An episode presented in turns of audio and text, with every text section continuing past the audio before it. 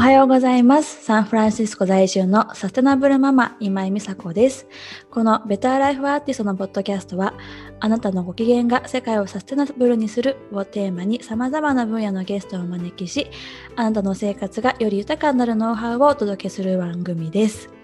今回はベターライフアーティストを一緒に運営している木村真由子さんとお話ししていきます。おはようございます。皆様はじめまして。今回、えー、美佐子さんと一緒にベターライフアーティストを広げていく鳥の木村舞子です。皆さんどうぞよろしくお願いいたします。ちょっとだけ私があの何者かをお伝えさせてください。私は、えー、東京生まれで、現在も東京に住んでおります。フリーランスとしてお仕事をさせていただいていまして、今はメインのお仕事としては日本のものづくりを応援する活動のことをやらせていただいています。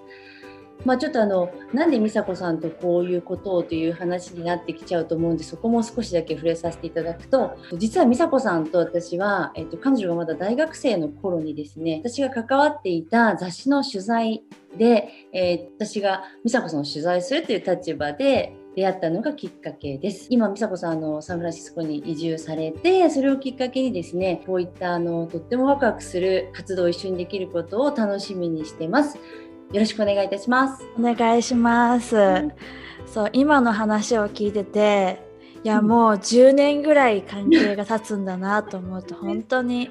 あっという間で、なんかずっとだい、ね、一緒にやりたいなと思ってたから、こうやって何か形にできるっていうのが、私もとっても嬉しいです。ありがとうございます。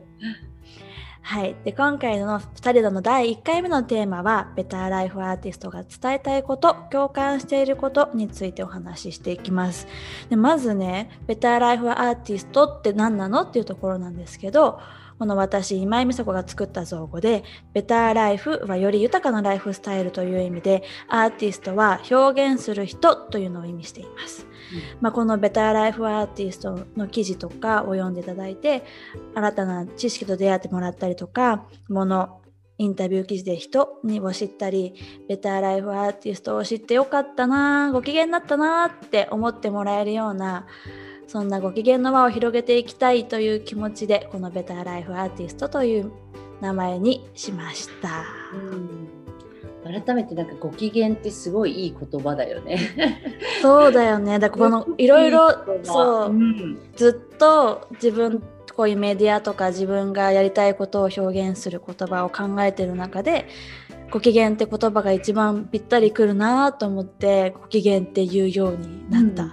なんか美佐子のこのキャラクターにもすっごくマッチしてるしなんかすごく聞くだけでこの音を聞くだけでなんかこうファッと明るくなるようなねなんかいい言葉だなって改めて今ちょっと思っちゃったんだけど。いや嬉しい、うんうんうん、そう大事にしてる。そのハッピーとかなんかハピネスとか、まあ、いろんな似たような言葉たくさんあるんだけど、でもなんかご機嫌ってそれよりちょっと上というか、うんうん、ね感じがしていいなと思って。ある。なんかすごく感じたままっていう感じだよね。なんかこう、うん、音としてもそうだしなんかすごくここがあの温かいものなんだろうなっていう風にイメージさせてくれるからいいなと思って改めて。でやっぱり美佐子としてはその、ね、そういった、ね、一生懸命こう自分と向き合ったっていう話もあったけれどもまずこのなんで立ち上げようと思ったかベターライフアーティストをなぜこう活動として立ち上げようと思ったかっていうそのきっかけをねちょっとみんなに伝えてほしいなと思うんだけど。そうきっかけはやっぱりサンフランシスコに住み始めたっていうこととママになったっていうのが自分の中でとってもターニングポイントとして大きくって。でサンフランシスコって全然日本とやっぱり違うんだよね。なんて言うんだろう。いろんな人がたくさんいろんなっていうのは文化的背景も違うし人種も違うし喋る言語信じているものが違う人が住んでいてでまたまあ皆さん知ってるかもわからないけどシリコンバレーって呼ばれる場所でこういうポッドキャストだったり iPhone だったり Facebook、Instagram っていうこう世界中の人が使っているアプリだったりプロダクトを発信している場所でそういうところにいる人たちに囲まれるっていう生活は本当に自分を変えてくれた。うん。うん、っっていうことが一つ。でもう一つはママになったっていうのはあの一回社会から何て言うんだろうな。ちょっと自分と向き合う時間が長くなったというか育児に専念する時間が長くなってちょっと社会と距離ができちゃった時にどうやってもう一回社会とつながっていく環境を作っていけるかなって考えた時にやっぱり私はずっとメディアをが好きだし、うん、こう出版ね自分の働いてきた経歴もそういう本だったりとか、ね、書籍だったりとかエンターテインメントメディアによっていたからやっぱりやりたいっていう気持ち。なるほどね、うん、やっぱそこでメディアに向こうっていう気に、まあ、今までの経歴も含めで今の状況とか環境がやっぱりそこが一番自分に適してるっていうふうに思ったってことだよね。うん、でしかもこのサンフランシスコとか英語の情報を日本語で発信してくれる人ってなかなかいないと思ったし、ねうん、あと今特に私はイリノイ大学のイントロダクションというサステナビリティっていう学位を習得してそういうサステナブルっていう方向に世界が向かっている中で最新の英語の情報を日本語で発信している人って本当数人しかいないんじゃないのかなと思って、これは何かこう私が人生をかけてパッションを燃やしてやる意味のあることだなっていうふうに素晴らしい。で、うん、発信したいなと思ってこのポッドキャストも始めてでそういうのにまゆこも「え楽しそう」って言ってくれる人が集まってくれて今こういうふうになってますね。うん、まあ、でもすごくその最新の情報だったりとかやっぱり一番その世の中でいう、まあ、ある意味先端っていうあの言われるようなものとか、まあ、その人とかに触れるっていうのはやっぱ大きく変わるよね。感じ方とか、ねうん、見え方とか。なんか具体的にどうそのママになったっていうところに関して言うとやっぱりその働いてた自分とこう子供と向き合う自分となんかこう気持ち的なところでまずどう思ったっていうかその不安に思ったっていういうのって具体的な不安ってどういうとこだったの？あそのアメリカで出産する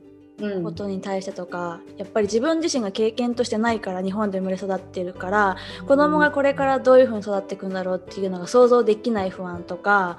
あとまあもちろん言語的な不安とか、ね、病院行ってもそうだし幼稚園行ってもそうだしこう守らなきゃいけないとかっていうものに対してどうすればいいんだろうみたいな悩み不安はあったけど今実際産んでみてというか生活が子供ができて変わってどう変わってったかっていうと本当にプラスの面で変わってっててこう出産前はバリキャリというかすごく頑張ることが大好きだし、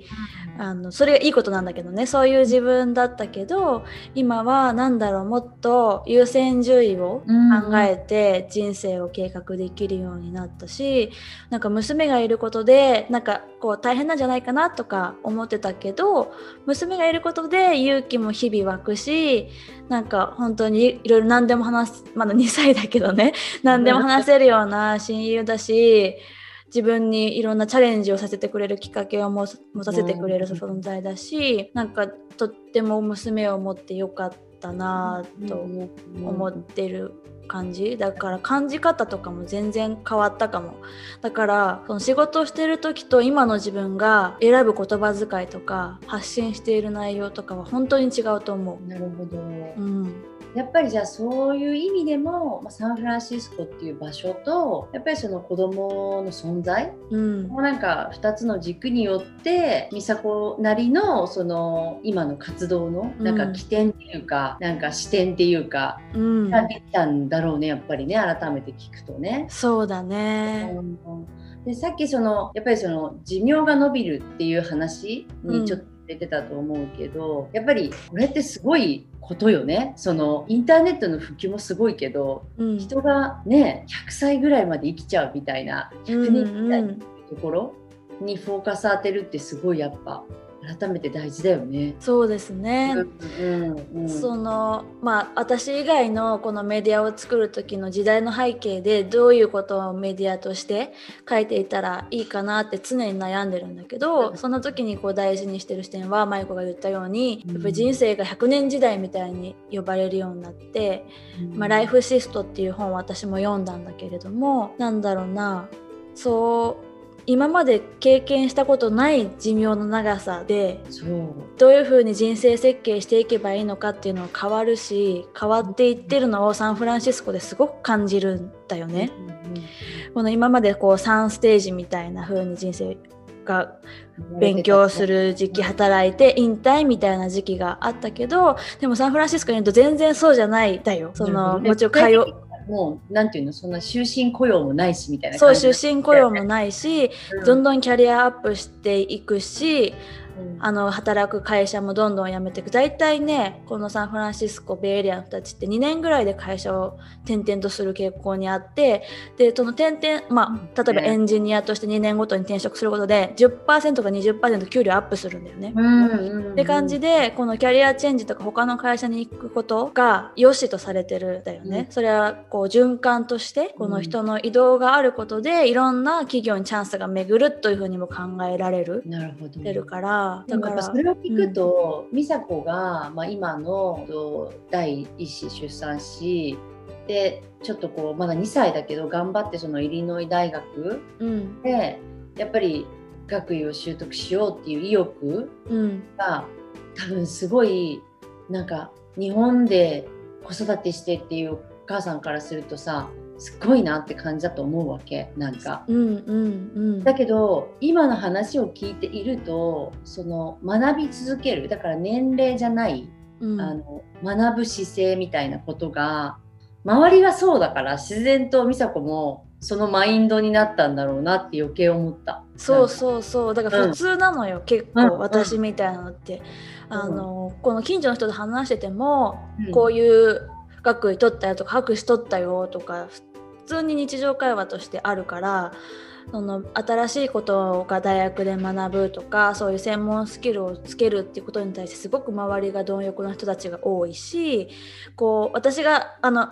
犬の大学の前にコミュニティカレッジにも通っててコミュニティカレッジっていうのはアメリカの短大みたいなものなんだけど、はい、にも通ってたしその前は語学学校にも行ってた。でまあ大体ね18とか20歳の人たちがメインだけどその中でも大人が混じってるのがまあ大体10%か20%いるんだよねクラスに。だからそういう環境的に受け入れてくれるいつでも自分のキャリアを変えたいとか人生をまた構築し直したいっていう場所がウェルカムなのは、うん、ある、うん、なんかそれがこそ今のなんだろう美佐子のそのベターライフっていう部分にとってもリンクするっていうかそうなるほどね。めっちゃ大事な。そう、だから日本の人にこのマインドめちゃめちゃ伝えたくて。ね。うん。あの、多分、やっぱりいろんなきっかけって人生の中にあってもちろんそれがいい時も、まあ、悪い時もあってだけど多分美佐子にとってはある意味そのバリキャリだった自分から離れることによっての不安があったけど、うん、でもその環境がまあある意味救ってくれてるっていうかそうだね、うん、うん、だからその柔軟にその何楽しむ変化をみたいなことすごく言うじゃない、うん、だからそこもそうだし学び続けるんだっていうところとかやっぱりなんか人は自分一人だとどうにもならないけどやっぱりこの環境が救ってくれるとかさ、うん、やっぱり救ってくれるのって人だけじゃないよねってやっぱ今聞いて、ね、改めて思って、うん、うん、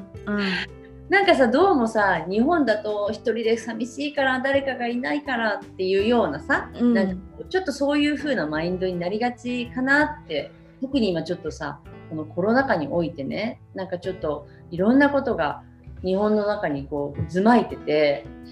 ちょっと見失いがちな人っていうか環境に置かれちゃう人が多いんだけどやっぱりなんか勇気がいるって思うけどでも環境を選べる人になれればいいんだろうなって今すごく思った。うん、うん、そうあとけその環境をなんとなくで選んじゃったりしてない？例えば住む場所っていうのが環境だとしたら1個ね。い,、まあ、いろんな環境があると思うんだけど組織とかね。住む場所で言ったらなんか会社に近いから選んじゃうとかさ。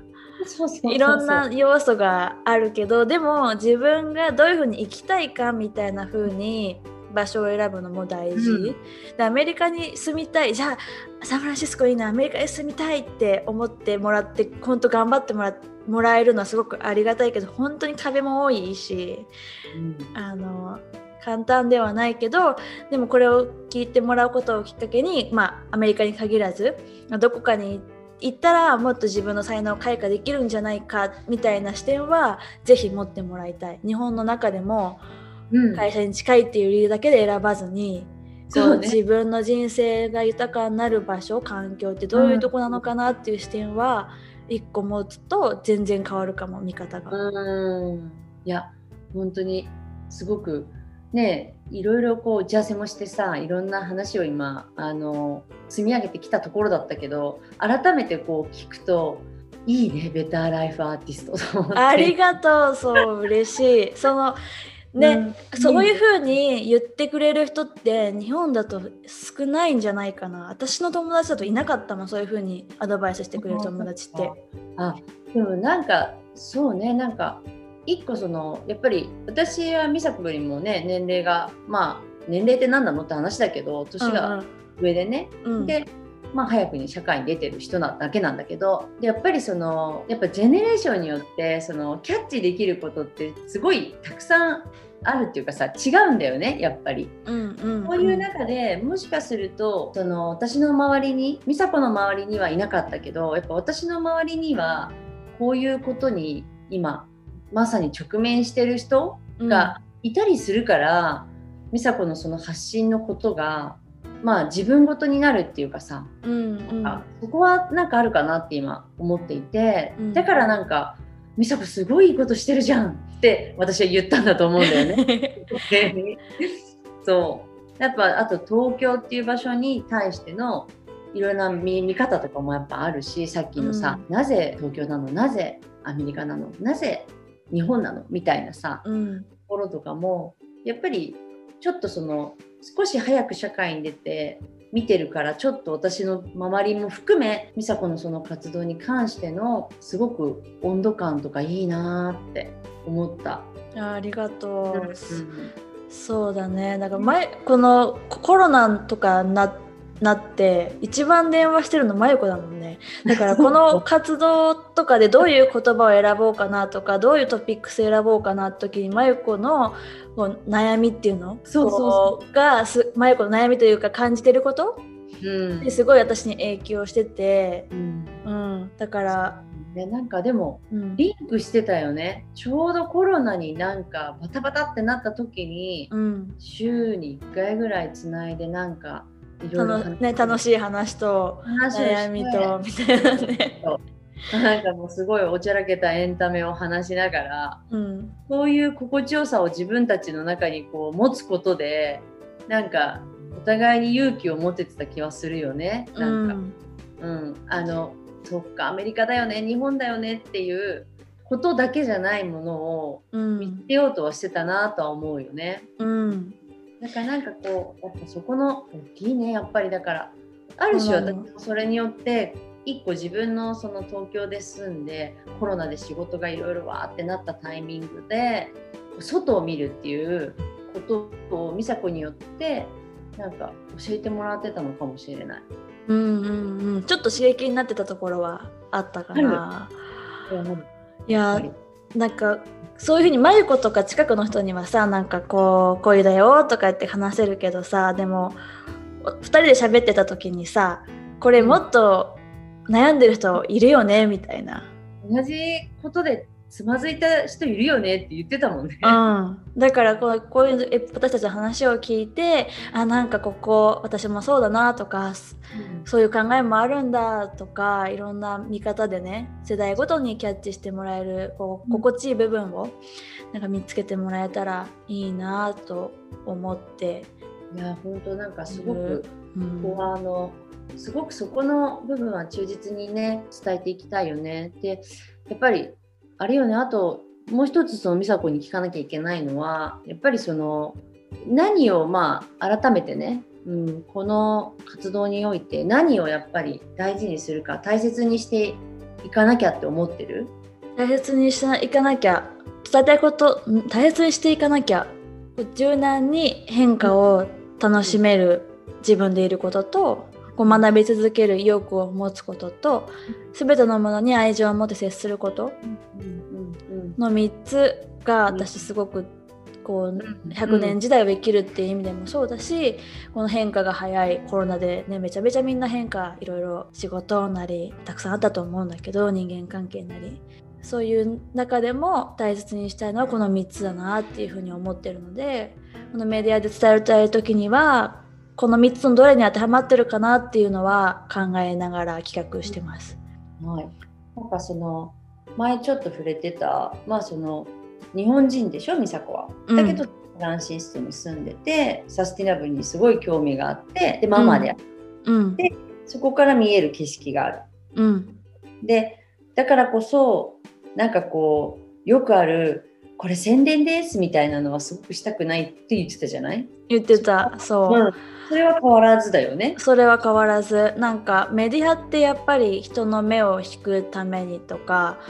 ね、うん、記事数をたくさん上げなきゃいけないとかあるからこう企業の情報のリリースだけとかを掲載することって普通にあると思うんだけどでも私はそういうのやりたくなくてこう誰の声なのとか誰の体験なのっていうのをすごく大事にしたいんだよね。でそれをどう思ってるのみたいなところに価値があると感じてて、うん、なんかこの表面的な情報ならいくらでも入ってるけど人が本当にその人がどう感じたかとかが価値がある私は思ってるから、うん、そういういろんな人たちのちゃんと言葉伝えたいこと体験思いっていうものを乗っかった記事を毎回作っていきたいっていうのが、うん、かそれは変われな変わらずやっていきたいと思います。だからでもいただいたなんか結構インスタグラムとかでもこう載っけてほしいですとかメールありがたいこといただくんだけどでもすごくその会社に共感しているとかそういうことだったらもちろん全然現実化すると思うし、うんうん、このベターライフアーティストに本当に一位になりたい共感してるみたいな輪をねちゃんと広げていけるようにそこら辺はクオリティコントロールしていきましょうって感じですね。なんかお互いにここ、え、ちょっと美佐子お金流れてないとか、お金流れたことないと思うんだけど、あのなんかこう、流れてるって思ってちゃんとこう注意、注意してし合ってほしい。これ私たちがちゃんとやるべきみたいな。